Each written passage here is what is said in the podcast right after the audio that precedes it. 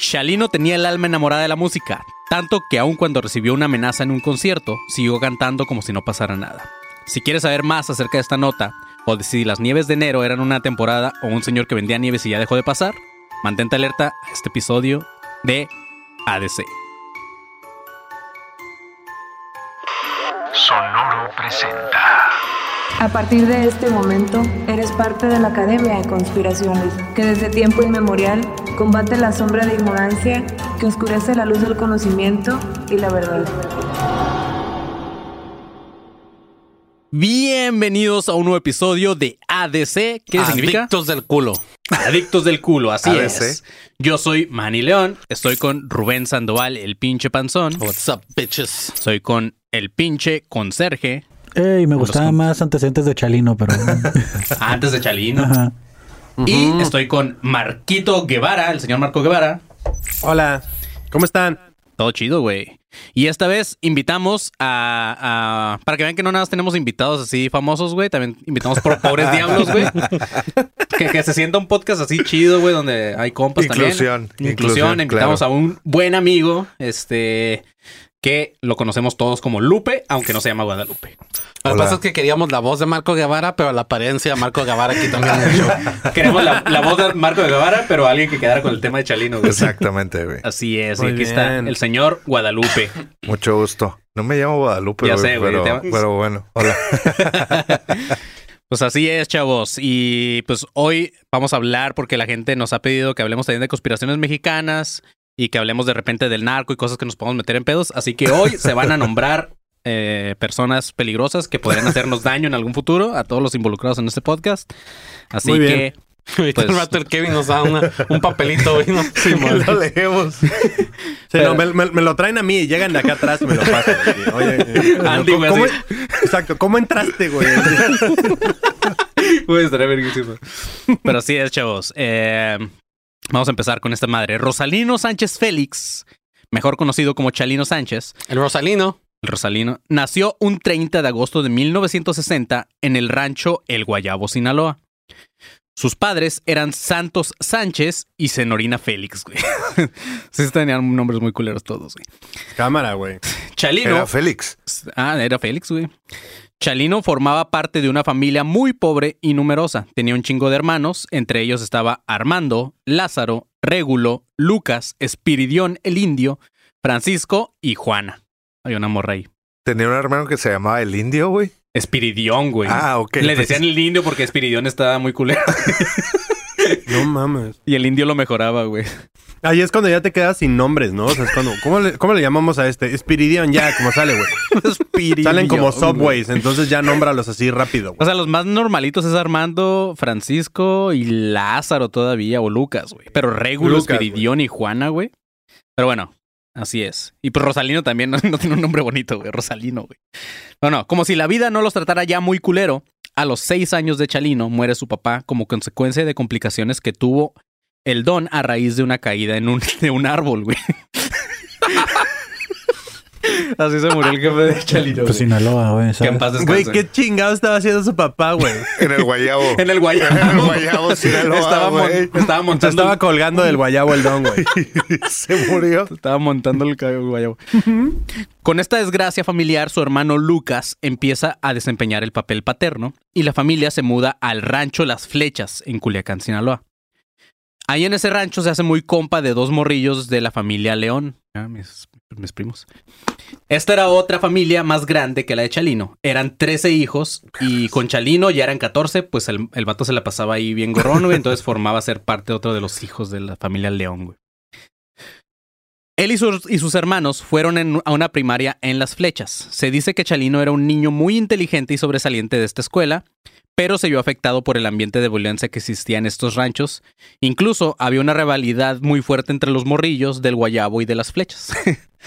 y como a Chalino la escuela no le gustó, como a nuestro compa Adriel Favela, que seguido lo mencionamos, a ver si algún día viene, pues el morrillo también se salió. Entonces, este ambiente eh, en el que Chalino estaba envuelto fue lo que hizo que, a pesar de que el vato era muy bueno para la escuela, una vez terminando la escuela, ya, güey, dijo, yo hasta aquí llegué.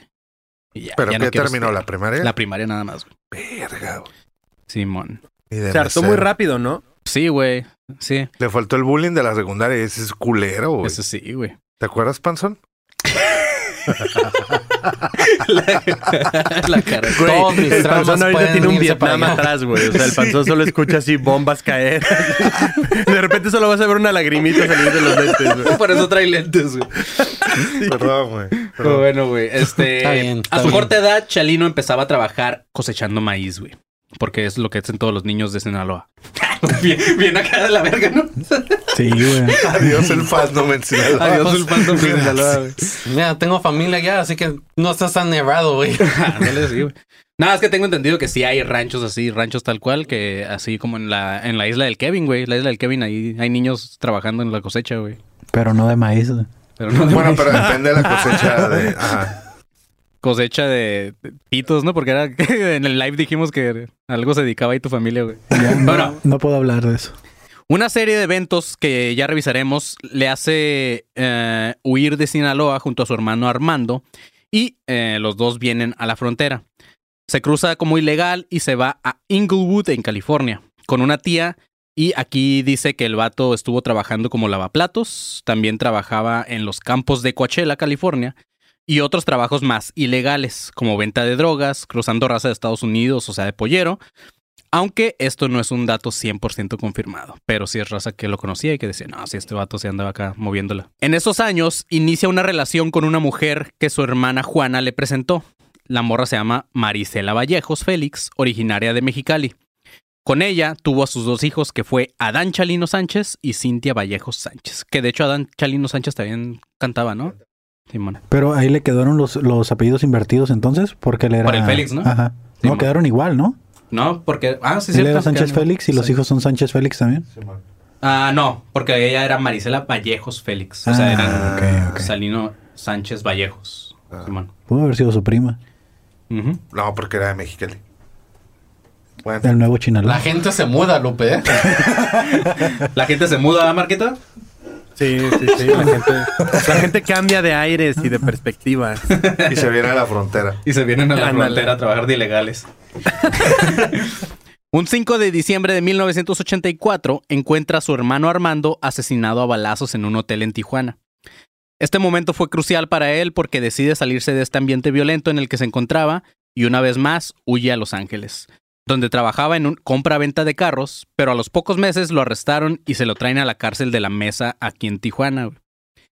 El vato ahí pasó ocho meses encerrado y fue justo aquí en la cárcel donde empieza a usar su talento musical para componer sus primeras canciones, basándose en historias de personajes poderosos de esa época, de los que se hizo amigos ahí en la, en la cárcel de la, de la mesa.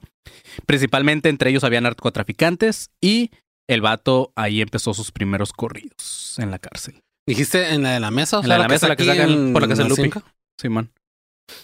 Sí, es lo te damos O un sea, usó, usó ese tiempo en la cárcel para, para inspirarse a, o para sea, inspirarse a aprender la guitarra. Simón. Como, Oye. ah, no, Johnny Cash no, no escribió en la cárcel, ¿verdad? ¿O sí? Más bien escribió una canción para la cárcel, ¿verdad? Y con- Eh, cantó para grabó, ellos. el, grabó el de Folsom Prison Blues Sí, man. Folsom Prison Blues, pero casi siempre escribió más canciones cuando estuvo en su tiempo en el ejército. Ah. Chipanzón sabe todo, güey.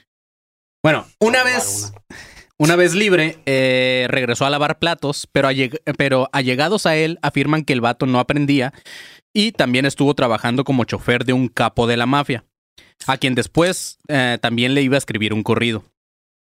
Su talento para escribir empieza a generarle buenas ganancias, pero su fama solo iba de boca en boca. También se presentaba en algunos bares de mala muerte en Los Ángeles, y a pesar de que no era famoso y su fama como escritor de corridos crecía poco a poco, en ese tiempo no existía nadie como Chalino para escribir. Pues el vato detall- detallaba con lujo de detalle lugares y fechas de contrabando, asesinatos y contrabandos en sus canciones. Gracias a esto, a este vato se le empieza a llamar el padre de los corridos, güey. Porque este güey empezó acá como a meterle Estaban muy padres. Están muy padres. Le quedaban padres. Le quedaban padres. Un compa de este güey, llamado Nacho Hernández, que de hecho era su mejor amigo y su acá compadre y todo el pedo, dice que, eh, que tanto era el talento de Chalino que el vato solo decía, voy al baño. El vato tardaba 15, 20 minutos y cuando salía ya tenía un nuevo escrito, un nuevo corrido escrito. Cagaba Ay, güey, neta, vamos a creer eso. Ujú. Sí, güey. O sea, güey, yo también te podré decir ahorita, ay, güey, voy al baño y regreso y ya tengo yo una pintura, güey. O sea, pero, o sea, la pintura yo ya la tenía hecha. Porque es lo que ¿sabes? O embarran sea, el tazón, güey, cuando caga. Exacto, güey. O sea, no, pues 15, no 20 creo eso. minutos. ¿Cuánto tardaste tú en escribir una rola, Panzón? A lo mejor de esos 15, 20 minutos no, no, no estaba como que súper ya detallado, pero, Pero, pues también ya- cuánto tarda cagando el panzón, güey, ¿sabes? Sí, Ah, no, está güey, no mames. güey. El panzón, o sea, güey, podría escribir la novena sinfonía cagando, güey. Qué mamón, güey. y de puros pedos. Sí, de puros pedos como en, como en Family Guy, güey. Oye, ¿cuánto, ¿tú en qué parte te, te inspiras para escribir tus chistes, güey? ¿Yo? Yo sí me siento a escribirlos, o sea, sí, sí, sí. No sí me cagando, siento...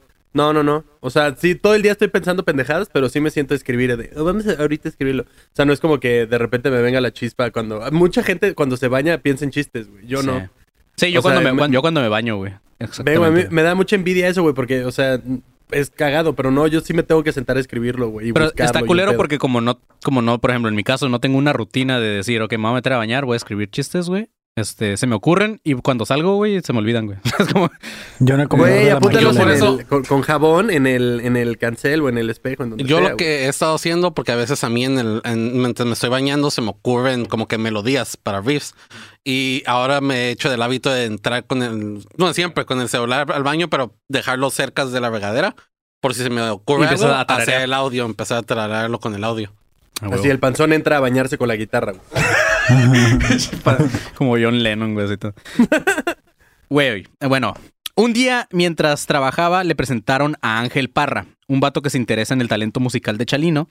Ángel Parra llama a una reunión a- en su estudio llamado Estudios del Ángel y comienza a grabar el primer demo en cassette con un grupo norteño llamado Los Cuatro de la Frontera.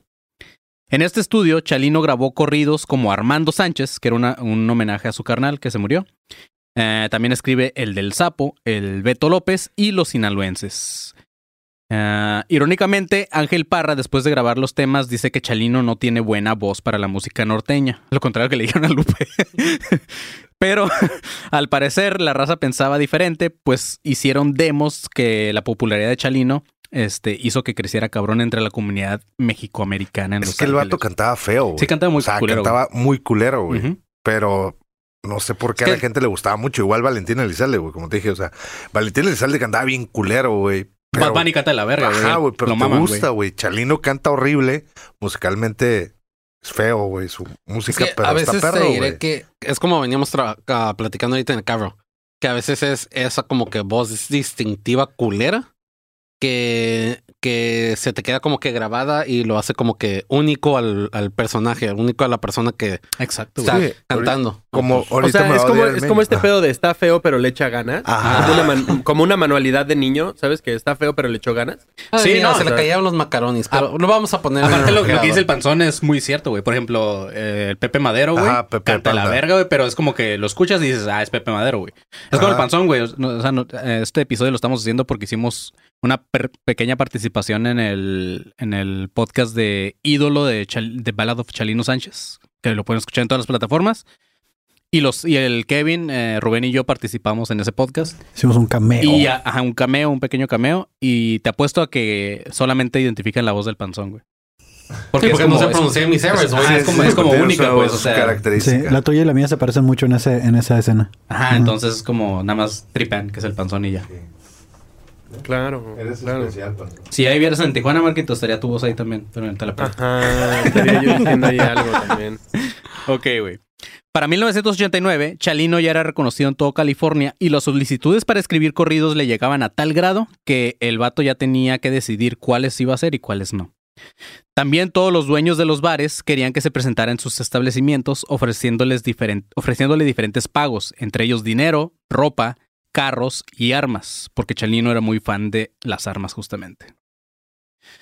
Toda esta popularidad hizo que Chalino mandara a la verga a Ángel Parra y creó su propia marca de grabaciones llamada RR Records, que la neta está más chingón que Ángel Parra. ¿Cu- ¿Cuál es Panzón? ¿Cuál es? RR Records. RR. Lo único que pronuncié bien fue el Records. Eh, con esto, bueno, con esta nueva empresa que creó el vato, grabó varios cassettes y los vendía en bares, en panaderías y en carnicerías, güey. Se quedó trabado en, ¿En Marquito? Marco, sí. Ah, sí, ya. ya, ya, ya, ya, Especial, lleve su, Ahí está, ahí está. su sirloin Nueva York con su disco de Chanino Sánchez. Sí, güey. Por solo 250 pesos. Metido en un bolillo, así el pinche cassette. Su lo envuelven también como la carne, güey. Bolillo sorpresa, ¿no? El modus operandi de Chalino era grabar cassettes para cada cliente que le pedía un corrido. Y así es como se, se iba corriendo la voz. O sea, tú le pedías un corrido y el vato te, gra- te grababa tu corrido, pero también le metía otros corridos. Entonces, pues ya lo ponían en las pedas y eso. Y decían, no, este güey está verga. Y así se iba corriendo la voz poco a poco. Eso deberíamos de hacer con este podcast, güey. Grabar un saludo y meter 10 conspiraciones, ¿no? Y lo llevamos allá a la verga a una panadería, güey. A Walmart. Allá a la esperanza, güey, a la esperanza. A la- ¿Qué es la esperanza, güey? Una panadería, güey, acá en México, pero está poca madre porque es gigantesca y al lado venden pollos, güey. Entonces vas por pollo y después vas por pan, güey. Está- es, es- es- es brillante, güey. Sí, aunque, aunque pegaría más una tortillería, ¿no? Ajá, sí, porque pan y pollo como que... ¿eh? Güey, están a dos de hacer una fila así, o sea, de güey, pasa por tus tortillas, después ve por el pollo y después vas por el pan, güey. O sea, No, tal man. cual. Está Con- poca madre. El no güey que inventó esa mamada es un Aunque no sea el pinche pan que fuimos cuando fuimos allá, güey, que está carísimo, güey. No, me acuerdo. Ay, güey, sí, pinche pan- es la pastelería suiza, güey. no seas mamón, güey. Bueno, también depende cuál sea tu target. O sea, puedes ir a una, a una pastelería culera y dejar ahí el demo de, de, de ADC o puedes ir a, eh, no sé, la pastelería suiza y decir, oye, niño de Polanco, ¿quieres mi demo? Ahí está, güey. Niño de Polanco, güey. Y, Dándose la... y- y el panzón con esta camisa en Polanco, miren. Ándale, güey. Suena como algo que diría Hitler. Mira, niño de Polanco. Claro, güey. Ok, güey. Ya con esto, eh, eh, este güey podía dejar los bares de mala muerte y empezó a presentarse en lugares nocturnos un poco más de prestigio, como el Parral Nightclub, el Farallón, eh, Keystone, Key- no, Keystone Mustard Ford y Noches de Taconazo. Ah, eso suena muy fancy. Sí, ya para este Sí, punto, el vato tenía su propia banda llamada Los Amables del Norte. Está verguísima el nombre. del- Los Amables. El güey ya generaba entre 10 y 15 mil dólares semanales, güey. Y, y de ese tiempo, güey. Y de ese tiempo. No o sea, ¿cuántos? mames.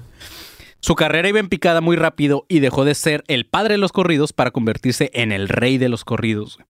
Su fama ya, ya no solo estaba en, Estados Unidos, sino que ya se corrió la voz, llegando hasta su natal Sinaloa. El negocio empezaba a salirse de las manos y tuvo que firmar ya con una disquera más grande llamada Musart. Eh, firmó con estos güeyes por alrededor de 200 mil dólares. ah, a la que Chalino le cedió los derechos de sus composiciones. Muchos ven esto como un error grande de Chalino, pero al menos le dio dinero para comprar la casa en la que hasta la fecha sigue viviendo su familia en Paramount, California. Sí, pero a última hora sí se los joden porque los que van a seguir haciendo más dinero de Chalino o sea, la ajá, disquera. o sea, no. todo lo que escuchas ahorita en Spotify, esa madre, Es pues, como se, lo, se lo quedan. lo que le pasó, ya sé que no tiene nada que ver con el género, pero al- a los Goldfinger, güey, corrígeme si estoy mal, panzón, le cedieron los derechos de la rola de Superman, que bueno, del disco donde viene la de Superman, están en los derechos de la antigua disquera de, de Goldfinger, güey. Entonces, todo lo que genera la rola de Superman de Goldfinger, que sin En temor a equivocarme, es una de las más escuchadas de Goldfinger, güey. Yes. Van para la antigua disquera, güey, de esos güeyes.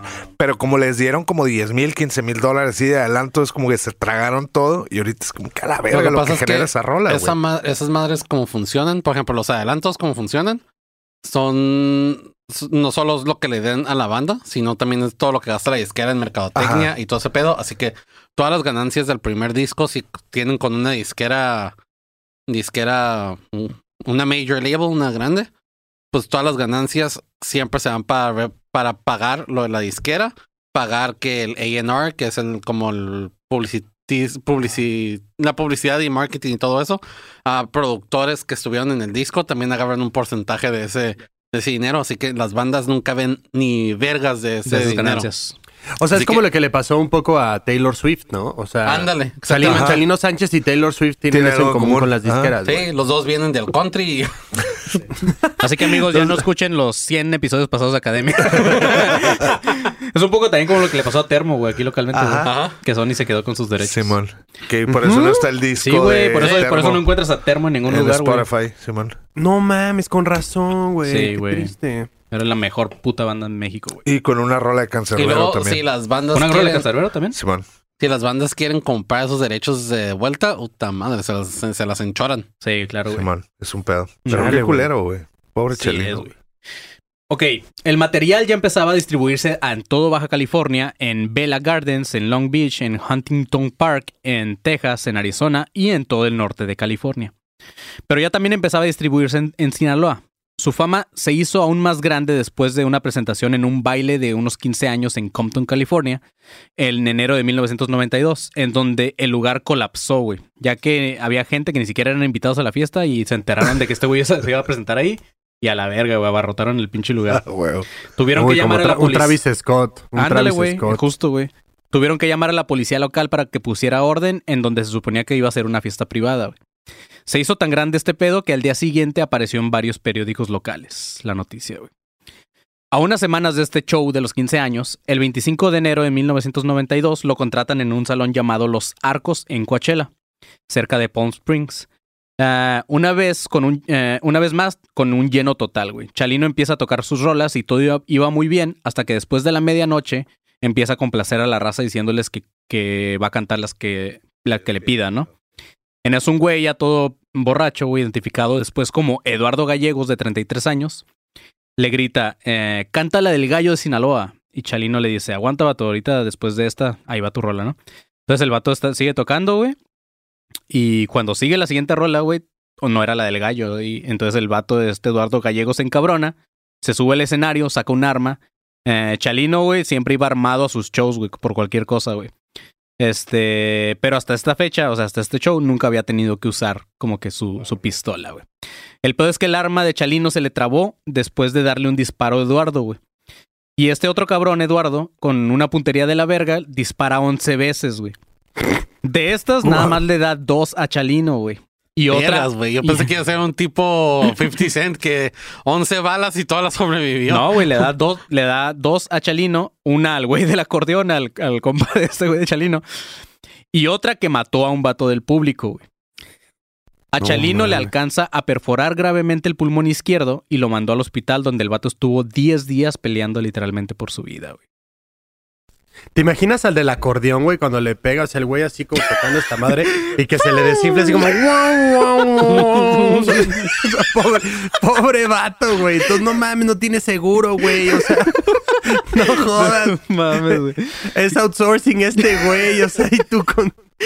No, ya, ya tener un putero de lana esos cabrones, güey. Pero nada, sí, güey, la neta, qué culero porque, pues, güey, 11, 11 disparos y, no, y el único disparo de Chalino sí le dio al vato, güey. Y sí lo, sí lo hirió, güey. Pero se le Sí, trabó el pues. arma y pues valió verga. Entonces el otro güey le alcanzó a dar 11 más. Después de, de sobrevivir a este tiroteo, Chalino regresa aún con más fama de la que ya tenía, güey. Eh, pues ya el vato era una especie de superhéroe, güey, para los que vivían en, de mojados allá en los, en los Estados Unidos. Este, en ese entonces Chalino ya era el cantante más popular de todo el norte de México, güey. Todos hablaban de, de él y del show de este de la balacera, güey. Se dice que de hecho en esta época el vato llegó a ser eh, así como igual de a alcanzar igual la fama, obviamente con públicos diferentes, pero que Frank Sinatra, güey. Entonces Chalino, No mames. Chalino ya era en- eh, ya estaba en ese punto, güey. Después de todo este cagadero, contratan a Chalino en un show de su natal Sinaloa. Y este vato con unos huevotes acepta, güey. El baile fue en un salón llamado Las Bugambilias el 16 de mayo de 1992 con una asistencia de alrededor de 2.000 personas. Este fue su último show en donde se graba el famoso video que se puede encontrar en todas partes, en donde en un punto le pasan una nota, güey. Este, y cuando Chalino la lee, su cambia cara bien. Su, su, Su cambia cara. su cara cambia bien cabrón, güey. Y el vato se seca el sudor así como que de la frente, güey, la chingada, ¿no? Y vaya, ya valí verga. Sí, güey, sí, le haces como que. y- Traes y- el cierre abajo, decían. Ah, ¿qué diría, güey? A lo mejor toda la raza piensa que es una amenaza y. Sí, no sé, güey. Así como, no sé, ya llegaron los del SAT, una madre así. no sé. Sí, Debes exacto, impuestos. Ah. Saludos a la Creo que mimosa. Saludos a la mimosa. Sí, güey, le, pasan, le pasan esa madre y abajo dice, güey, te llama tu esposa, ¿no? y eso es. No, pero el vato sigue cantando acá en verga, güey. Este, al salir del concierto, acompañado de su hermano y de varios amigos, es interceptado por supuestos agentes federales y sin decirles nada, se lo llevaron a Chalino nada más. A la mañana siguiente, Chalino aparecía muerto a sus 32 años de edad en un campo con dos balazos en la parte trasera de la cabeza. Su hermano Lucas y su cuñada son quienes fueron a reconocer el cadáver y a ellos mismos les toca darle el aviso a su viuda Marisela. Chalino fue enterrado junto a sus padres y a su hermano en el panteón Los Vasitos en Sinaloa. Chalino siempre supo que iba a morir joven, incluso su esposa cuenta que Chalino le prometió a su mamá que la iba a seguir después de su muerte en 1991, o sea, un año antes de que muriera Chalino. Y esto, aunque no lo crean, fue petición de su propia madre, güey. O sea, su mamá, mientras estaba en, el, en su lecho de muerte, le pidió a Chalino que la siguiera, güey. O sea, mátate. Ajá, así como mátate a la verga y sígueme, güey. Entonces ya sabemos que dijo la nota. Mijo, tienes que regresar. Sí, sí. Oye, cabrón, ya pasó un año, ¿no? Tal vez esto fue lo que llevó al propio Chalino a aceptar el show de Sinaloa, a pesar de que sabía lo que le iba a poder.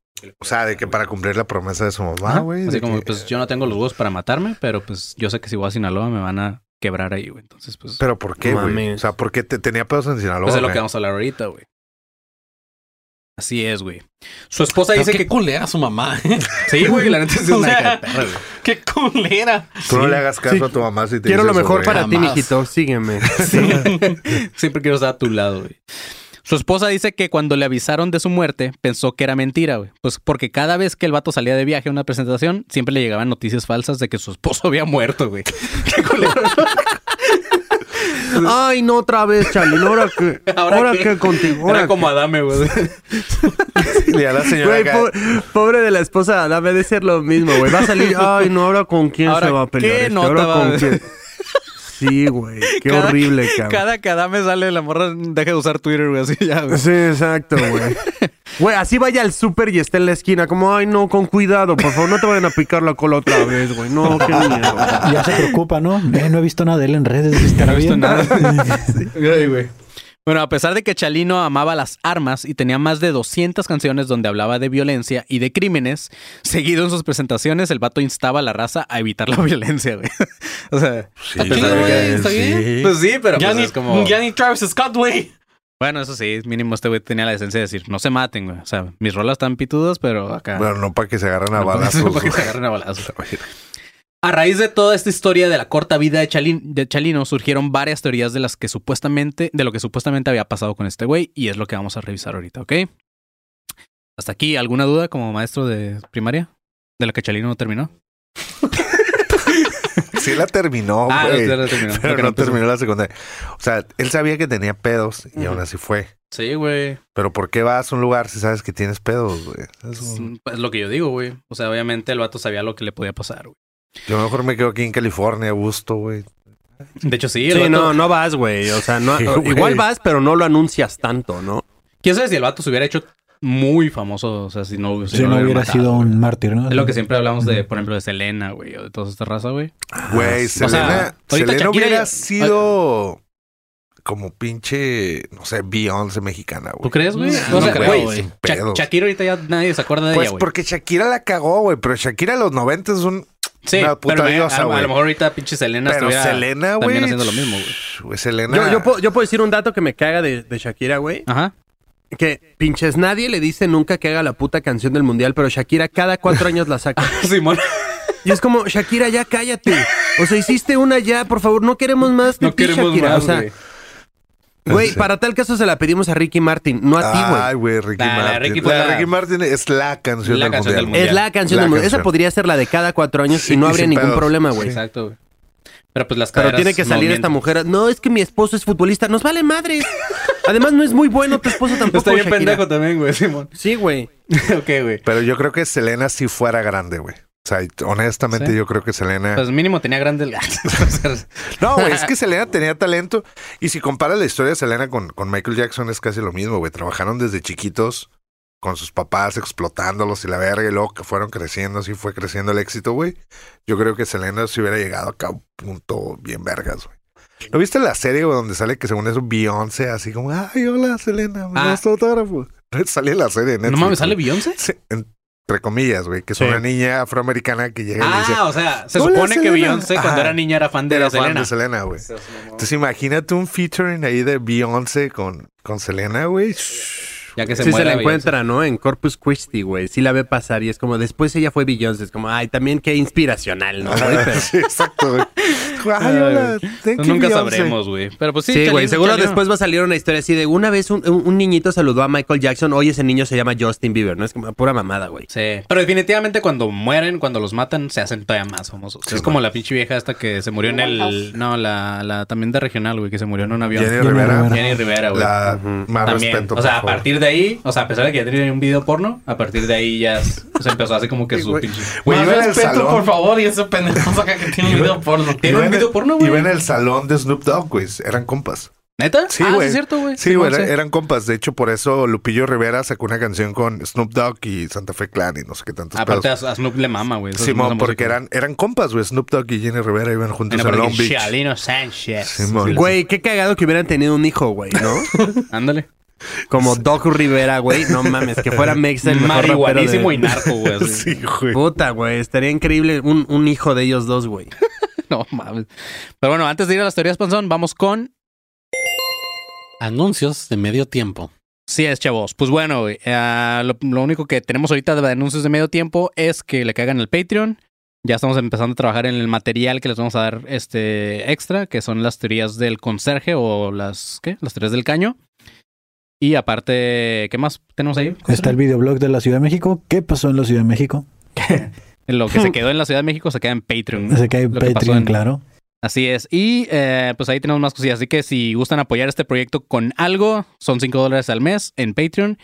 Y pues cáiganle. Ahí es lo que tenemos ahorita. Suscríbanse para que me pueda mudar. Para que se venga Marquito ya a Tijuana por fin. Oye, no podemos subir la foto del panzón. Aquella Puta, foto no, esa, esa OnlyFans.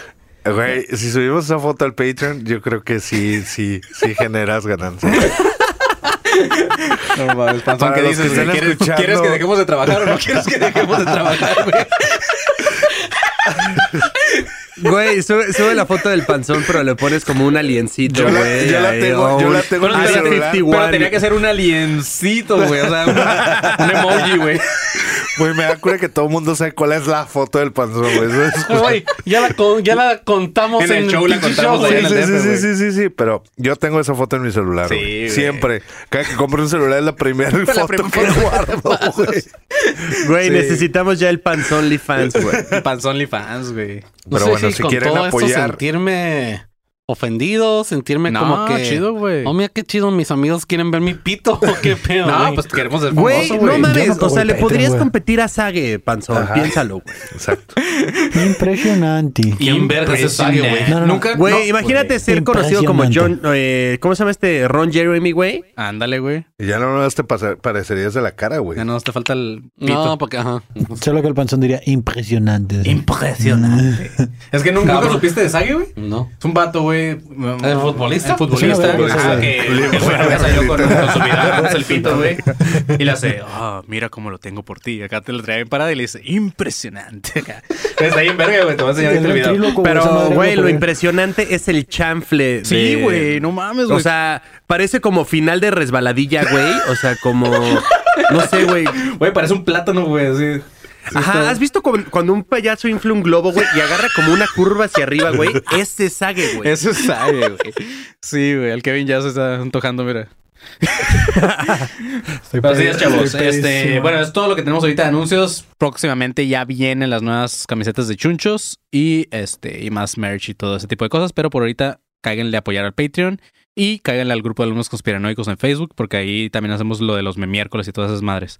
Y estos son ¿qué pasó? Fin.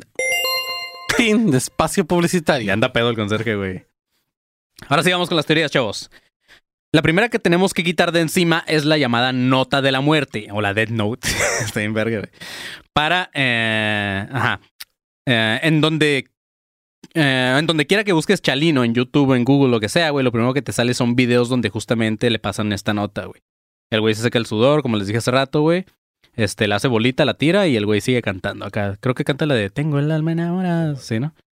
Este, y nunca se supo con exactitud lo que decía, pero todos asumen que fue la sentencia de muerte. Este, él sabía que terminados del show ya iba a valer verga. Nacho Hernández, el líder de la banda, el acordeonista al que le dispararon también, dice que Chalino no estaba tranquilo. Incluso antes de la presentación dice que antes de salir se aseguró de traer su pistola, güey, y que no tuviera el seguro por si la tenía que usar. Claro que también pudo haber sido algo que el güey iba a empezar a hacer después de, lo que- de lo de Coachella. que Claro, güey. Si ya te dispararon una vez, obviamente te vas a asegurar así vayas a, a- a la tienda, güey, de traer Claro, tu pistola, güey. sí. Pero Nacho también cuenta que él supo que ya le habían advertido a Chalino que ni de chiste fuera Culiacán.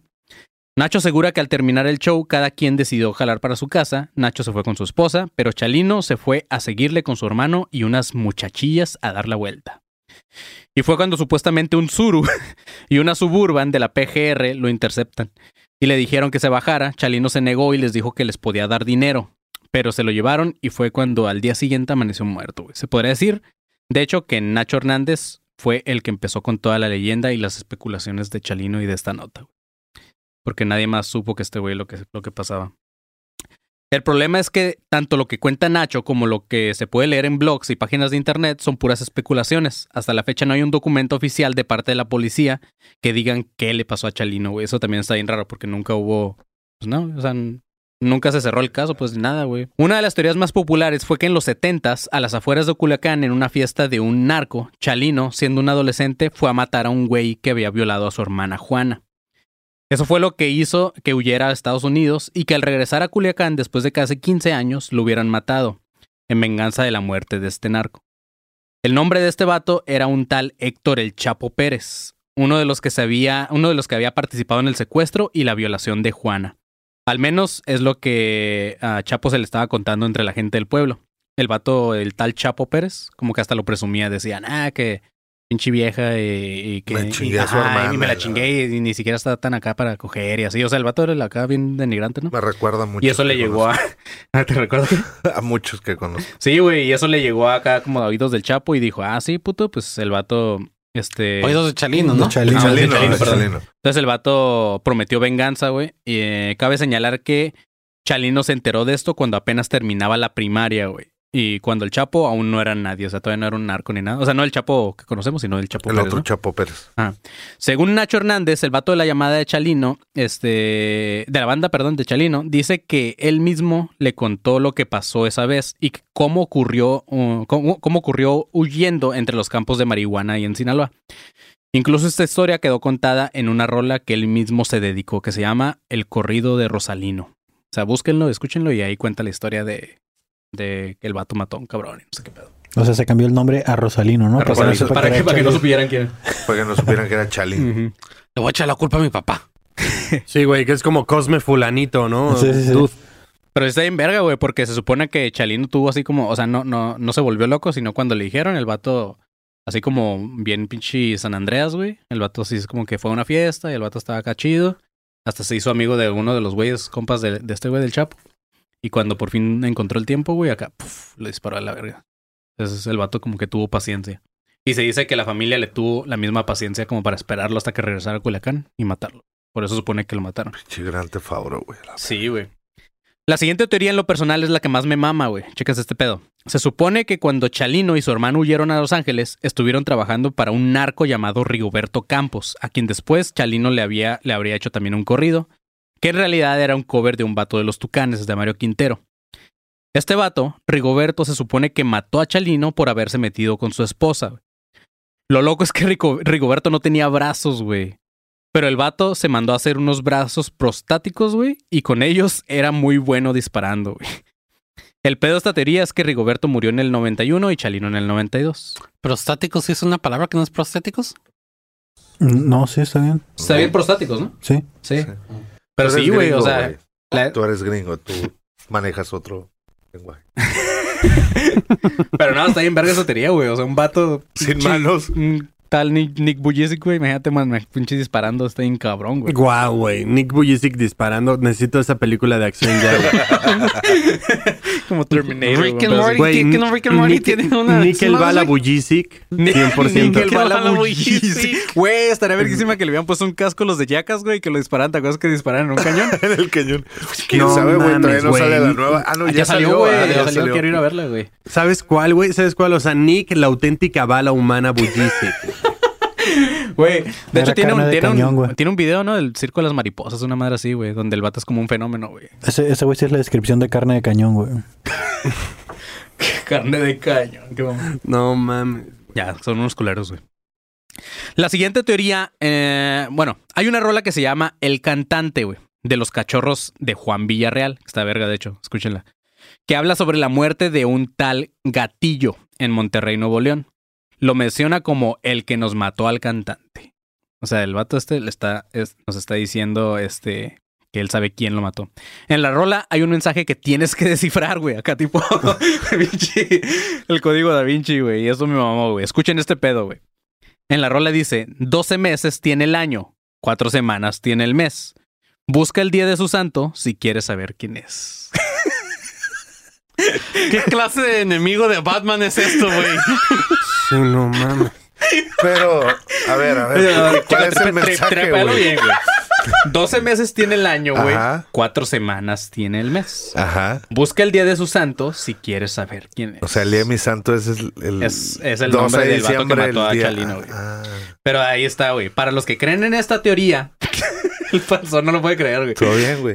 Está pitudo, güey. Es una rola de pinche regional con un mensaje escondido. Qué perro. The riddle, güey. Sí, güey. Los que creen en esta teoría dicen que se refiere al mes de febrero, pues justo tiene cuatro semanas. Güey, todos los meses tienen cuatro semanas. Pero este exactamente, o sea, 28 días, ¿sabes? Ah, ya. Entonces, si buscas en los últimos... No siempre. Si buscas en los... Bueno, ajá, a veces sostiene Sí, cuatro claro. semanas y un día. Bisiesto, ¿no? Ajá, ajá. Pero bueno, si buscas en los últimos este, santos del mes, hay, un, hay uno que dice Valdemaro, el santo Valdemaro, ¿ok? Pues existe la coincidencia de que Adalberto Valdemar Escobar Barraza muere en Nuevo León, como lo dice la rola. O sea, en, ya es- esta rola que habla del que mató al cantante, habla del gatillo que se llama Adalberto Valdemar Escobar Barraza.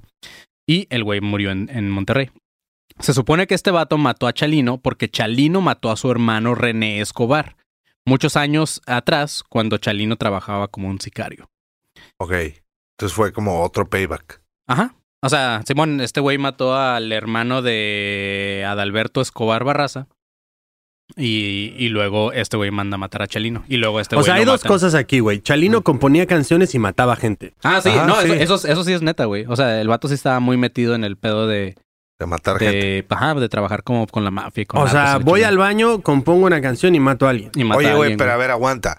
Dice la canción de los qué? ¿Cachorros de Sinaloa o cómo? Esta era los, este, los cachorros de Juan Villarreal. Ok, mira, dice que 12 meses y 4 semanas la chingada. Y Chalino se murió en el 92, güey. Si mis cálculos no son, cor- son correctos, güey. El 92 fue año bisiesto, güey. O sea, tuvo 29 días febrero, güey. Ahí se desmarca la teoría, güey. ¿Cómo no son- sabes esos datos, güey? Porque, los, porque tengo un compa que nació en el 88 y nació el 29 de febrero. Y es cada cuatro años. Entonces, na- ajá, el moped y el coto. Entonces, Ah. el- en el 88 es 29, lo son cuatro años. En el 92, en el 96, en el 2000. y así. Entonces, en el 92 ok, que murió. Chelino. Era año bisiesto, güey. Vale verga su tirada las cuatro semanas exactas. Pues, quién sabe, puede ser. Tomos tiene cuatro semanas al mes, nada más un día extra, no importa, pero no son exactas. 7 por 4, No, no suena bien en una canción. El mes Yo- tiene yo- cuatro yo estoy- semanas y un día. Yo estoy con la teoría de que vale verga. O sea, también. ¿Por qué, güey? ¿Por qué? Pues porque tiene, tiene lógica lo que está diciendo, güey. O sea, sí. O sea, no, no, Su no, acertijo no- vale verga, no- güey. no queda, güey. Pues está, está verga, güey. Está chingón porque el vato te dice, ah, pues yo sé quién mató al cantante, güey. Está chido. Nah, Pero bueno, no me convence. en fin, ninguna de estas teorías está comprobada. De hecho, hay muchas teorías más. Una que dice que el tal Eduardo Gallegos, el güey que le intentó matar en, en Coachella, era un asesino a sueldo, güey. Otra dice que, eh, que alguien a quien no le gustó un corrido de un enemigo hecho por Chalino mandó a matarlo. güey. Pues qué mal asesino, güey, ponerte pedo en tu trabajo. ¿Quién? El Eduardo este del Coachella. Ah, ya sé, güey. Se puso Simón y no saber disparar, güey. 11 ¿Cómo, veces, cómo, güey. cómo fue lo que dijiste, Manny? Que un, a alguien no le gustó la canción que le hizo. Ajá, o sea, que, que puede que Chalino le haya hecho la rola, no sé, vamos a hablar de otros nar como el Chapo, ¿no? Del que conocemos todos. ¿Y quién es un enem- enemigo del Chapo, güey? No sé, no, no conozco mucho el narco, pero alguien que sea enemigo Digamos, del Chapo. A es enemigo de B. Ajá. Ajá. Entonces a A no le gustó el corrido del- de, B. Entonces dice, ¿quién te lo compuso? Chalino. Ah, pues voy a ir a matar a Chalino porque no me gustó su corrido. Ok, ya, ya entendí. Sí. O a lo mejor tú le pides a Chalino, como que, oye, Chalino, hazme el correo del Manny. Ajá. Y, no le no te gustó a ti, Manny, el correo y lo deja, mandas deja matar. que no me guste porque diga, ah, está de la verga, güey. Pinche corrido está culero, güey. Está destiempo, no sé, güey. ¿Sabes? Pero no, güey, es porque, o sea, si Chalino mencionaba mucho, como les dije al principio, güey, así de que hechos tal cual, ¿no? Entonces decía, no, pues este güey se quebró a este vato y no sé qué. Y el Como otro dijo, poniéndolos ah, en pues, evidencia, el otro güey. como como, que, no, ah, estás bien pendejo, güey, pues te voy a matar, güey. Eso fue el pedo. También, este, así te puedes encontrar un chingo de teorías más en internet. Lo único que se sabe es que lo mataron y, pues como sea, el vato estaba metido en, en un medio donde es muy común que haya ajustes de cuentas por una cosa u otra, güey. En el 2004, el hijo de Chalino Sánchez, Adán Chalino Sánchez, como él se hacía llamar, muere en una carretera entre Rosario y Escuinapa, en Sinaloa. Por un accidente, su llanta se ponchó y el carro salió dando vueltas de la carretera y este vato muere. El güey tenía 19 años nada más y muchos creen que no fue un accidente, sino al- eh, seguía la venganza contra los chalinos. Traía, fíjate, y eh, si estoy seguro, creo que ese morro tenía una canción que se llamaba Nadie es eterno en el mundo, güey, que se hizo muy famosa, güey. Pues ese güey se estaba empezando a levantar Simón, durísimo, y justo después de que fue, porque esa rola fue un hitazo, güey, cantaba igual de culero que su papá. Sí, Y este, después de esa rola lo mataron, güey. Bueno, se murió. se murió. Ah, pero muchos creen que sí lo mataron. O sea, está raro. Lo murieron. Como, güey. como. Ariel Camacho, bueno, pero ese güey ya es otro. Ajá, así es, güey. Y pues hasta aquí las teorías de Chalino, este, amigos. Así que, pues si quieren escuchar más datos y más información y ya de un güey que sí se dedicó a hacer investigación de campo y todo el pedo, vayan, escuchen eh, Ídolo eh, de Ballad of Chalino Sánchez, que está en todas las plataformas de, de audio, Spotify, iTunes y en todas esas madres. Este, está muy chingón. Y justamente ahorita que se termine esto, que nos despidamos, va a empezar una pequeña entrevista que le hicimos al, eh, al host y investigador de, al, ajá, al periodista. al Alex. periodista Alex. Mendoza, que fue quien escribió toda esta madre y quien fue quien es la voz del podcast de Chalino. Podemos decir de qué banda es, porque Ah, sí, güey. a mí me impresionó que fuera. Sí, güey, a mí me impresionó que eh, estaba entrevistando a alguien que yo ni sabía quién era y era el, el guitarrista de chingadazo de Kung Fu, güey. ¿Neta? No No mames. ¿neta? Simón. Ese güey se- El ese güey fumó sapo, güey, Ah, por la, por la Ju- ciencia, ju- güey. Justo, nos, justo bien nos, vergas justo ese nos contó, güey, que ese güey es el que escribió la nota de, lo de Vice de fumar sapo. Simón, ese güey fumó ¿Neta? sapo por la ciencia. Sí, Sí, güey. Se fue a Güey, yo quiero ese trabajo, güey. Se fue a Hermosillo y A la por, verga, por la el ciencia. Yo no quiero- por mames, güey. Voy a consumir LSD hasta que no pueda más por la ciencia. Claro, güey. Sí, güey, de que el vato que, ah, pues es que pues tengo que consumir esta madre para ver de qué se trata de escribirlo, güey. Sí. Y el vato fumó sapo en Hermosillo, güey. ¿cuántas veces lo nota, ha de haber tenido que hacer para poderlo escribir bien, güey? Sí, güey. O sea, está- ese ese güey está, está- Bueno, creo que ya no es, o si es todavía de chingadazo Kung Fu. Sí, todavía. Sí, ah, Simón. bueno, pero el, el vato, digo, su música está perra y el vato es buen periodista, güey. Si lo sigues, sigue las notas que tiene el vato en Vice y están, están Simón. vergas, güey. Sí, el güey es, ajá, es periodista el vato y, y ahí está. Estuvo entretenida la entrevista, escúchenla, ahorita sigue después de este episodio. Este, y pues nada, vayan, escuchen. Oh, y también mándenos ahí, eh, los que escuchen la serie de Chalino, mándenos el pedacito y taguenos justamente donde salimos el panzón, el Kevin y yo. Pero no van a saber cuándo hablas tú y el Kevin, güey. Nada más. Pues nada más con que te tripeara el panzón van a decir, ah, ok, ya. Ahí están los otros dos, güey. Sí, man. Creo que yo Este- salgo después de una morra, ¿no? Antes de No, una tú morra. sale, primero sale el Kevin, luego yo, y luego tú, y luego ya sigue una morra.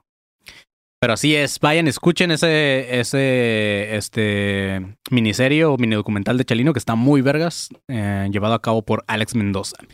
Y pues hasta aquí somos, llegamos, somos ADC, Panzón, que significa qué? Antes de Antes Chalino. de que Chalino. Chalino. Así es como, amantes de así es Chalino. como la, la historia se va a conocer de ahora en adelante. Antes de Chalino, Después, después de, de Chalino. También podríamos ser agentes de Chalino. Agentes de Chalino, amantes de Chalino. Amantes de... No, luego nos matan. También si somos agentes de Chalino nos van a mandar a matar, pendejo. Antecedentes de Chalino. Antecedentes, los antecedentes de Chalino. Agrupación de Chalino. Agrupación de Chalino. Los amantes del culo. Amantes del culo. Pero así es, chavos. Ya, somos ADC otra vez. Yo soy Manny León. Eh, síganos también en todas nuestras plataformas como eh, ADC o como Academia de Conspiraciones todavía. Ahí vayan y búsquenos en todas las redes. Pronto vamos a ver qué chingados va a pasar con eso, pero Simón. Este No menciones ese nombre, güey. Simón. Y pues a nosotros búsquenos en nuestras redes personales también. Yo soy Manny León, estoy como arroba soy como León. A Marquito Guevara, ¿dónde te podemos encontrar? Eh, como arroba soy galletón en todos lados. Twitter, Instagram, Facebook. Ahí A estoy. huevo. Y al pinche conserje, ¿cómo te podemos encontrar? Arroba soy el conserje. Solo en Instagram. Y a nuestro invitado del día de hoy, ¿dónde te podemos encontrar haciendo CrossFit? Eh, arroba, no. arroba soy Dalups. Arroba soy Dalups en todas Todos partes. somos soy, soy algo, Sí, güey. pues es que sí soy, güey. Todos somos soy. y al pinche Panzón, ¿dónde te vamos a encontrar? Arroba no tan impresionante. ¡Guau! ¡Qué buen chiste, güey! ¡Qué Sí. roast! Voy a subir esa foto al Patreon, güey. Te lo juro, güey. Sí, güey. Así es, chavos. No, vayan, no se olviden de ir al grupo de alumnos conspiranoicos, ir al Patreon y pues nos vemos en el siguiente Güey, voy a, voy a iniciar mi propia teoría de conspiración en la que si suben la foto del panzón y le das el suficiente zoom, güey, al área correcta, ahí encuentras lo que de- realmente decía el papelito que le pasaron a Chalino. La voy a buscar. huevo, güey. La debo de tener por aquí. La debo tener por aquí. Así es, chavos. Nos vemos en el siguiente episodio. Manténganse alerta, pinches perros. Alertas. Hidrátense, perros. Estamos en contact. Bye. Ay, perros.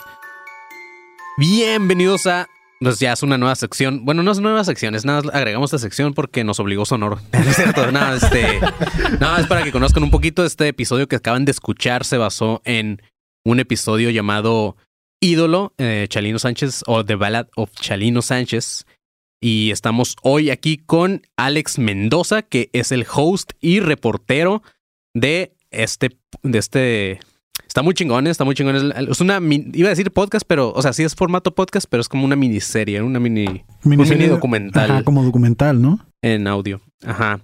Este, pues nada, Alex, bienvenido y, y ¿qué onda? A ver, primero, platícanos un poquito de la trayectoria de quién es Alex Mendoza, este, que te conozca acá un poquito la raza y ahorita hablamos ya del, del proyecto, ¿va? Primero lo primero, ¿no? A mí me encanta decir el gracias por invitarme. ¿Sabes? Como que Claro. crecí escuchando que todos decían eso cuando los invitaban a un show, entonces me gusta decirlo. Así que muchas gracias por tenerme en su espacio.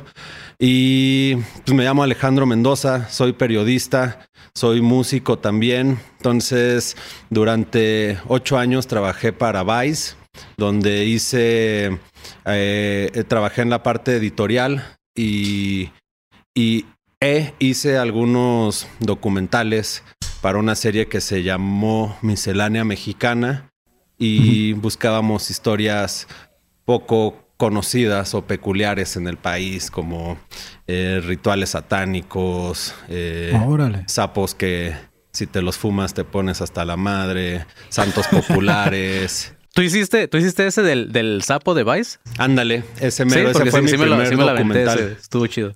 Ese fue mi primer documental. Y también aquí sentado enfrente de mí, que estoy aquí en mi departamento, está el productor de, de ese documental. O sea, nos estamos tomando Huevo, una ya- cerveza, pero, le dije que le iba a quitar tantito la música para hacer esta entrevista. y, Bien aburrido el cabrón. eh. No, pues ¿qué horas son? gracias, gracias por, por prestarnos a Alex, güey. pero eh, documentales, eh, parte editorial en Vice. También tengo una banda de punk rock que se llama No El mames. Chingadazo de Kung Fu. Ah, no mames, a huevo, güey. Entonces, no sabía que. Entonces también pues hago eso y actualmente soy un periodista freelance y pues haciendo proyectos con Sonoro, con Futuro y con lo que vaya saliendo. Y creo que eso me describe un poco, como escucharon en el podcast, pues fan de las patinetas, del punk y de la cerveza. Sí, güey. De hecho, de hecho, escuchando eh, el, el podcast de Ídolo, güey, me, me, ahí me como que me ubiqué un poquito con esa parte que dices que, que creciste escuchando punk y luego que de repente vas con tus primos y te meten acá el pedo de chalino y esa Ajá. madre. Digo, a mí no me pasó así porque a mí, sinceramente, este, o sea, no me gusta ese tipo de música, güey. Y nunca he podido como que meterme a esa cura, pero, pero justamente investigando este episodio, siempre que inves- investigo un tema o lo que sea, me gusta como meterme un poco más y luego me aventé todo el documental que me pasó Tebo, este, antes de que se, se estrenara y toda esta onda y, y, güey, te lo juro que he escuchado tanto Chalino que ya hay rolas que me gustan, güey. Está muy vergas, güey. Claro, claro. De hecho, yo sí me identifiqué mucho con esa parte que dices de que es imposible que en una fiesta, por ejemplo, no, no escuches como Chalino, ¿no? O también de que te lo inculcan. Yo también era de los rockerillos así, pero ya ahorita es de que ya ponen eso, ya sé que la fiesta se está poniendo chida, ¿no? Huevo, Ya güey. Güey, las pero qué chingón, pides, neta. ¿no? ¿no? No, me imaginaba ni de pedo estar grabando con alguien de chingadazo de Kung Fu, güey. Eso se me hace muy verga, güey. Porque si yo sí lo escucho, güey, a huevo, güey. Neta, Nada qué que no chingón. ubico, no ubico a nadie más que a Marino, güey, pero, pero fuera de eso, este, sí me me mama me mama un putero, güey. Pues Es un saludo al pinche Marino. Y este, y qué chido, güey, también. O sea, creo que eh, es un es algo peculiar, ¿no? O sea que ant- creo que antes la gente y las personas se casaban mucho con un género, ¿no? Como, güey, yo solo escucho punk y ya, güey, lo demás es basura. O yo solo soy súper metalero y ya. Y creo que ahorita hay esa apertura como, pues no hay pedo, ¿no? O sea, puedes escuchar lo que tú quieras y, y a nadie le importa, güey. O sea, ya hay festivales que los, la- los line-ups son, este, parecen playlists de peda, o sea, sabes, como la- mi banda el mexicano, pero también Maná en otro escenario, en otro Café Tacuba, en otro The Antwoord, o sea, como no hay pedo ya, o sea, y creo que pues va por ahí, ¿no? También como creo que este podcast, Chalino, eh, no importa si no te gustan el género regional mexicano, al final es un podcast que habla, habla sobre crimen, habla sobre Sí. teorías de conspiración, habla sobre la violencia, sobre narcotráfico. Entonces, creo que comparte esto, ¿no? Donde no te casas solo con un género. Esto está abierto a quien sea. A huevo. Este. Oye, güey, y. em, bueno, como dice Longshot, lo, lo que mencionas, ¿no? De que dice, en una parte del güey dice algo de que poner ah, candado a tus audífonos es para adolescentes tarados, una madre así. Pero sí, está, está muy vergas, güey. Este. ¿Cómo, Pero cómo, ya- te- cómo- cómo decides, güey? ¿Cómo decides que vas a hacer algo sobre Chalino? Esa es mi pregunta, o sea. Eso me invitaron de Sonoro. O sea, Sonoro y Futuro ya tenían esta idea de hacer algo sobre Chalino. Yo venía trabajando con Sonoro desde un año antes, un podcast que no ha salido, pero que pronto saldrá, imagino, y es sobre Tepito y mujeres tepiteñas. Entonces es un podcast muy chingón que trabajamos también durante meses y hay una mujer por episodio y contamos la historia de una mujer tepiteña. Eh. Trabajamos muy bien juntos. Entonces eh, me buscaron de nuevo y me preguntaron si conocía a Chalino Sánchez.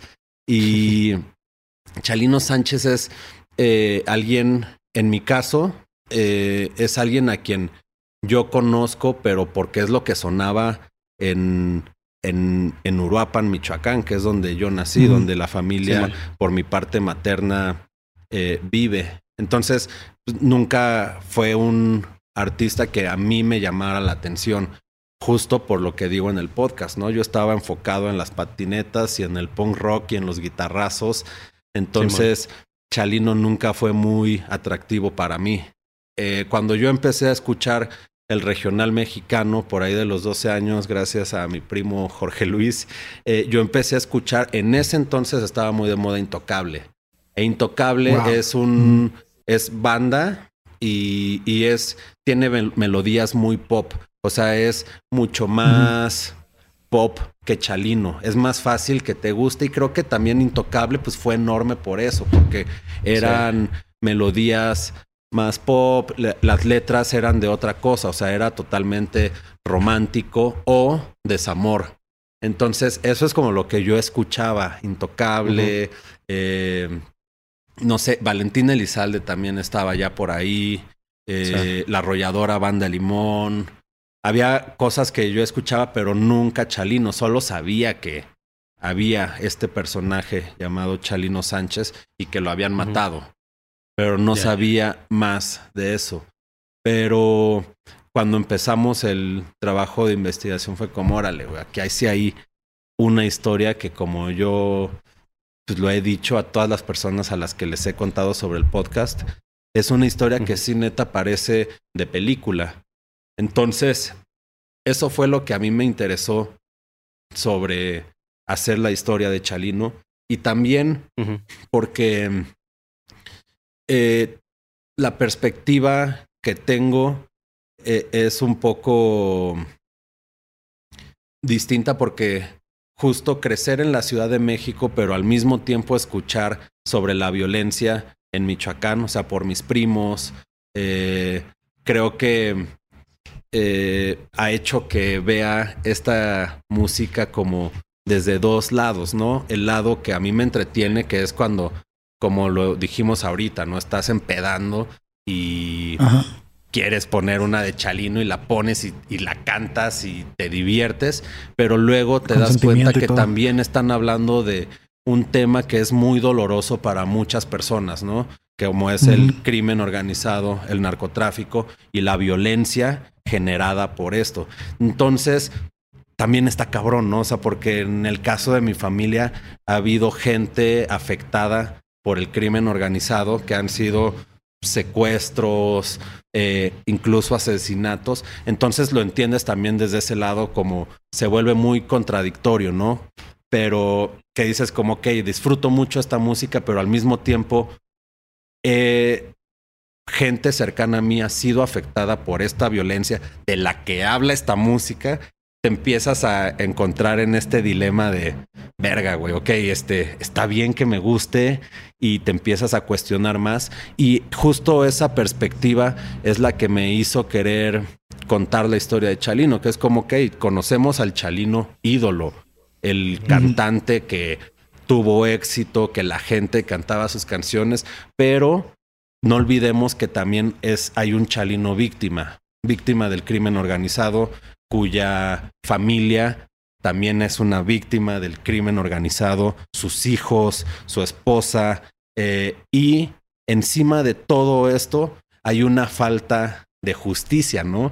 Que es- suena horrible, pero pues es una realidad en el país y es la falta de eficacia del gobierno. Entonces, te empiezas a dar cuenta que hay varias capas ahí, ¿no? O sea, no es solo a un músico que mataron, es como que, güey, a ver, más bien, ¿por qué estamos en un país donde puedes matar a un músico y no pasa nada, güey? Te sales con la tuya, ¿sabes? Sí, como sí. que...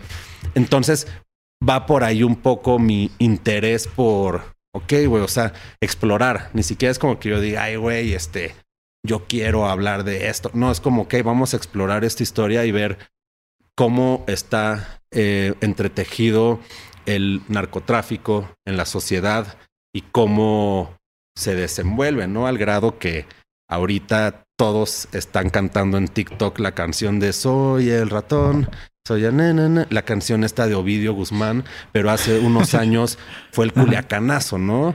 Que fue cuando lo agarraron Sí, sí, sí. agarran la ciudad, generan un caos y lo liberan. Entonces creo que es un poco ni siquiera encontrar una respuesta o un, ¿sabes? Es como solo explorar como, ok, güey, a ver qué tanto hay detrás de el asesinato de un ídolo del género regional mexicano. Sí, sí, sí. Oye, güey, y, y tú, tú, este, digo, ahorita que me contabas la, la historia de tu familia de Michoacán y de toda esta madre de tu primo que te enseñó a Chalino y todo eso, todo eso lo pueden escuchar como en, en- creo que en el primer episodio de- del podcast, güey. Pero yo no escuché la versión en inglés, este, y sé que la narra otro dude, güey. Entonces, eh, ¿él cuenta también su historia o es la misma, güey? O sea, ¿to- ¿todo, se basa en tu historia o, qué onda? No, eh, lo- hay unas cosas, hay unas cosas que compartimos que es la historia de Chalino.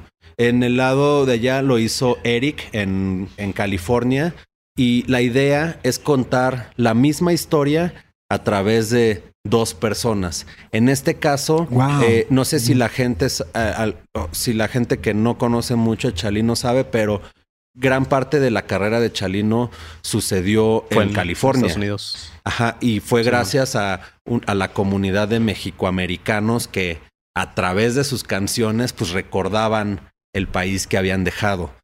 Primero se hizo famoso allá y después acá. Entonces, gran parte de su historia sucede allá. Eh, Eric, él es un periodista eh, de padres sinaloenses, pero él creció en Los Ángeles. Es una, es la primera generación, una primera generación de México-americano, ¿no? Entonces su acercamiento con Chalino es diferente porque él creció en un país que no era el suyo originalmente. eh, creció en una comunidad de México-americanos comiendo comida mexicana, hablando en español, pero al mismo tiempo en un país y en una zona donde se escuchaba gangsta rap, se escuchaba Tupac, se escuchaba Biggie, y, él creció también con esta eh, doble influencia del gangsta rap, pero al mismo tiempo, pues los papás de los mexicoamericanos, de todos estos chavitos, escuchaban Chalino, ¿no? Entonces es un poco diferente y esa es la perspectiva de Eric. O sea, obviamente todo lo que compartimos es las teorías de las que hablamos en cada episodio, siempre es la misma teoría. La historia de Chalino que contamos cronológicamente, pues también es la misma, pero cada quien le metió su perspectiva personal. Sí, sí, sí. Entonces, lo que yo hablo de Michoacán, también- eh, todo eso él no lo cuenta, ¿no? Sí. Él es diferente. Y también, pues, es otro idioma. Sí, está bien verga porque yo, yo me imaginaba que era literalmente traducido a- al inglés lo que tú estabas contando. Entonces, ahorita que me estabas contando es como tu vivencia. Dije, ah, no mames. Entonces, estaría chido que los otros güeyes también Puedes, contaran. puedes escuchar dos versiones de, unas, de una historia, Sí. ¿no? Está- eso de está hecho, cool. me mama, me mama que en, en el podcast empieza, digo, vayan y escúchenlo, pero empieza diciendo, imagínate que Juan Gabriel se subiera con, con una pistola, güey, o que el babo se agarrara pinches plomazos acá de Cartel de Santa. Y la versión de en inglés, en lugar de Juanga, es Frank Sinatra, güey, y en lugar de babo es el es Tupac, güey. Está Exacto. verga eso, dije, no mames. Y, Pues y al principio, ¿no?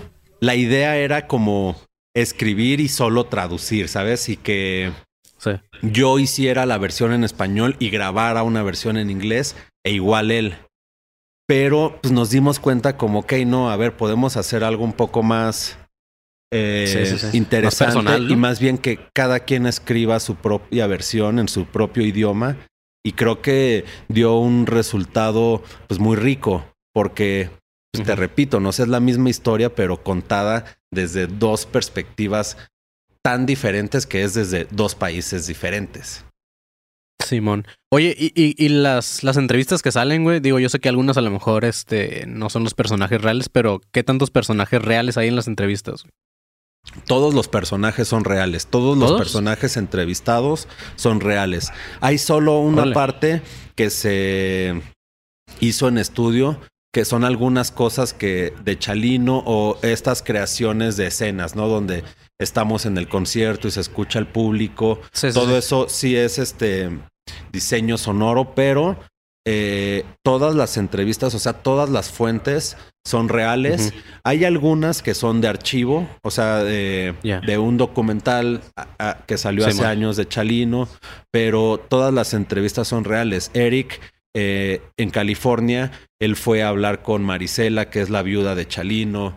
Fue a hablar con Nacho. Hernández, que es el compadre y acordeonista de Chalino. El acordeonista. Exacto. Yo de este lado, pues yo me fui a Culiacán a hacer entrevistas con músicos, sociólogos, fui a, pues, a Malverde, eh, luego me fui a Mazatlán, que allá están otros músicos, este, Carlos Arabia del Recodo, que todos pues, son muy fans de Chalino, ¿no? Entonces, Sí. todos, eh, todas esas eh, pláticas pues, son de nosotros yendo a hacer el trabajo de reporteo, ¿no?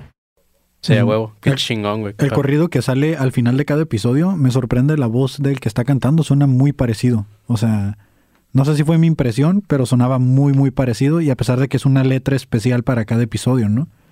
Ese, eh, los, los corridos de cada episodio los, es- los hicimos también nosotros, que es algo que yo me siento muy agradecido de haber hecho porque mezcla y combina esta parte de músico con la de periodista, ¿no? O sea, como que Ajá. es, para mí es un punto así de, güey, qué chingón poder hacer esto.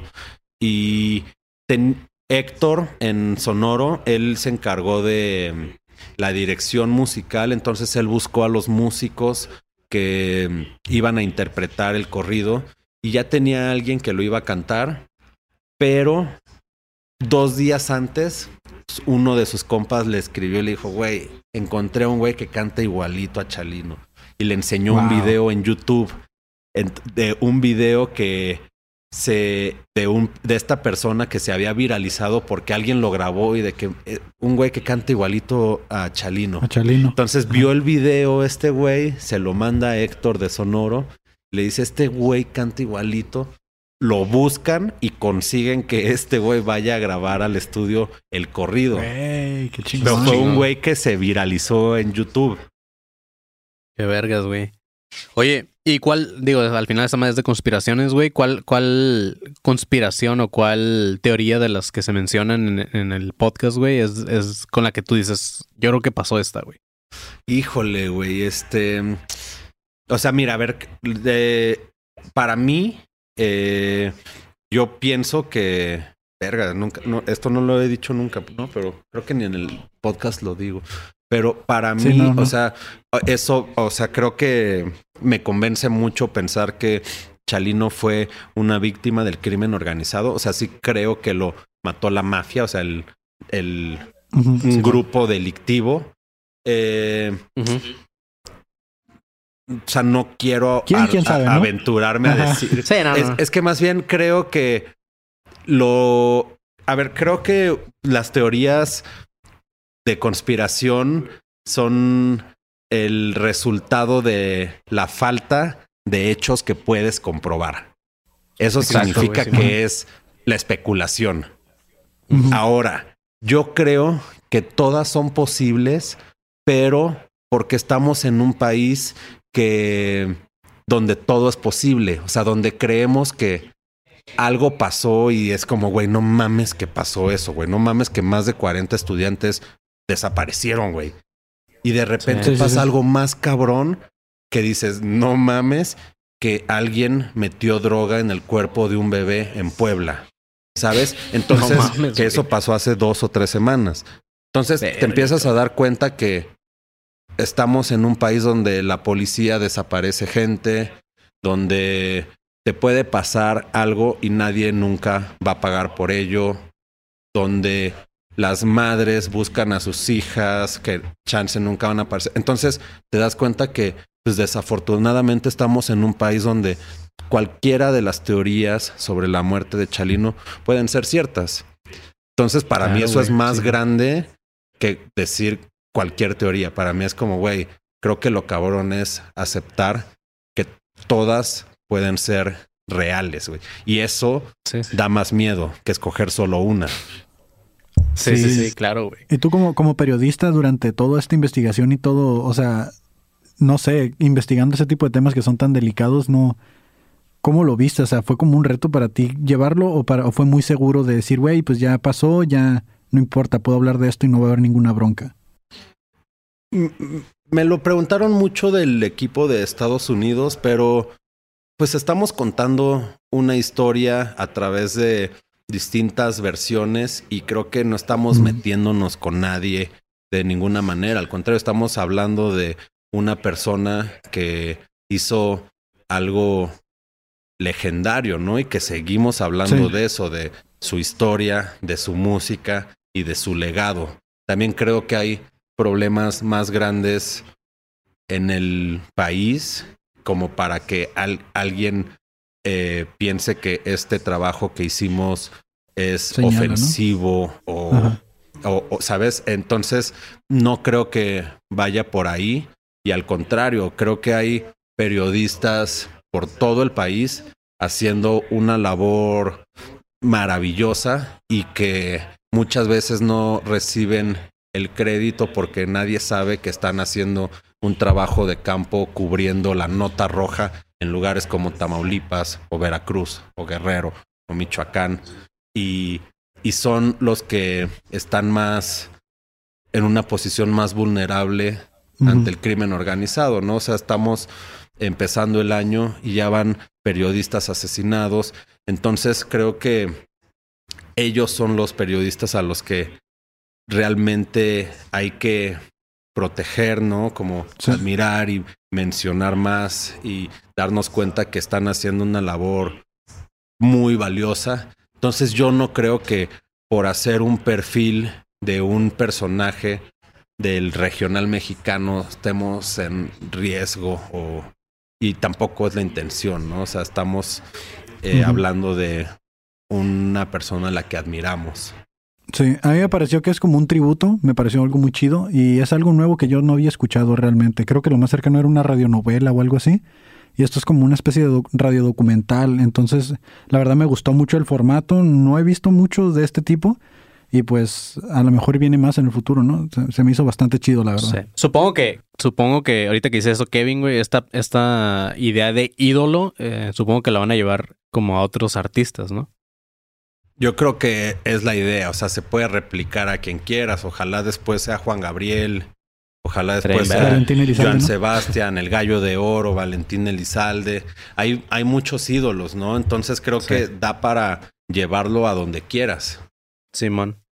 Oye, güey, y ya para terminar, como una pregunta forzada a los invitados, que una teoría de conspiración que tú digas, güey, no mames, eh, este, leí esta madre o escuché esta madre y, y- y neta creo que tiene bases muy fuertes que pudo haber sido real, güey, o sea, de lo que sea, ya sea de ovnis, güey, de, Es de que, a ver, torres, yo soy- algo. Yo soy fan de todas las teorías de conspiración. Yo creo todo, güey. O sea, yo, yo creo en el chupacabras, me vale verga. huevo, o sea, yo creo en todo.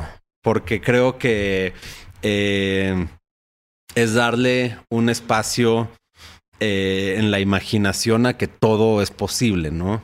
Sí, Pero sí. ahora, hay teorías de conspiración que a mí me encantan, ¿no? O sea, hablar de ovnis y extraterrestres, para mí ni siquiera es teoría de conspiración porque es como, ok, güey, seguro están ahora, si viven entre nosotros o no, quién sabe. Pero a mí me encanta pensar que vivimos en una simulación. Sí, O sí, sea, sí, está verguísima, güey. es mi favorita, o sea, pensar que vivimos en una simulación, pero porque me hace pensar y enfocarme en el presente, o sea, como que ¿qué estoy haciendo ahorita? güey? Pues me estoy fumando Sí. un porro hablando con ustedes que están en otro estado, güey, pero lo estamos logrando, o sea, sabes como para mí es como Sí. que esto es una simulación que donde yo puedo hacer lo que lo que yo quiera, ¿no? Sí, y, estoy decidiendo como disfrutarlo y tomarme una cerveza y hablar de ovnis y lo que sea. A mí la teoría de la simulación me vuela la cabeza simplemente pensar que es posible. Porque justo eso, te das cuenta que todo es posible. Simón. Lo malo que ya grabamos ese episodio, si no te diría, pues te invitamos a ese episodio cuando lo grabemos, Nada, pues sí, güey, este, ojalá se dé luego la oportunidad cuando vayamos a la Ciudad de México otra vez o lo que sea, este, grabar por allá contigo, güey, estaría muy chido y sabiendo que ya que te maman las, las teorías, pues, estaría muy chido. Yo jalo. Y pues nada, güey. Este, muchas gracias por haber estado aquí. Y pues, raza, neta, no se olviden de escuchar este podcast que está ahí en verga. El de Ídolo, de Ballad of Chalino Sánchez. Lo pueden escuchar en todas las plataformas de audio. Y pues bueno, güey, escúchenlo en cualquier, en cualquier este, plataforma de podcast. Y pues nada, nosotros somos Academia de Conspiraciones. Eh, tus redes, men, ¿dónde te pueden encontrar? ¿Dónde pueden encontrar lo que estás haciendo? Aparte, vayan, escuchen Chingazo y Kung Fu, que también está ahí en verga, güey. La neta está muy chido. Entonces, este. Pues nada, ¿dónde más te pueden encontrar? Y como dices, chingada, soy con Fugo en Instagram o en YouTube. Y yo estoy como arroba soy Ale Mendoza. Así tal cual Ah, en mira, Twitter. Eh, todos, todos tenemos un soy algo. Sí, pues soy Ale Mendoza, sencillito, este, Instagram, Twitter, TikTok, eh, OnlyFans, donde quieran. Ah, huevo, huevo. ahí nos encuentras también a nosotros. Ya estás, perro. Pues sale, güey. Este, pues muchas gracias por haber estado aquí. Y pues nada, vayan, escuchen a este perro también. Y todos sus proyectos que trae por ahí también síganlo en las redes. Y nosotros somos Academia de Conspiraciones. También manténganse alerta, pinches perros. Bye. Hidrátense, pejas. Hidrátense, perras, ahora que no estuvo el roce. No estoy el panzón. Ya se sale, güey. Bye. Bye. Ega, perros.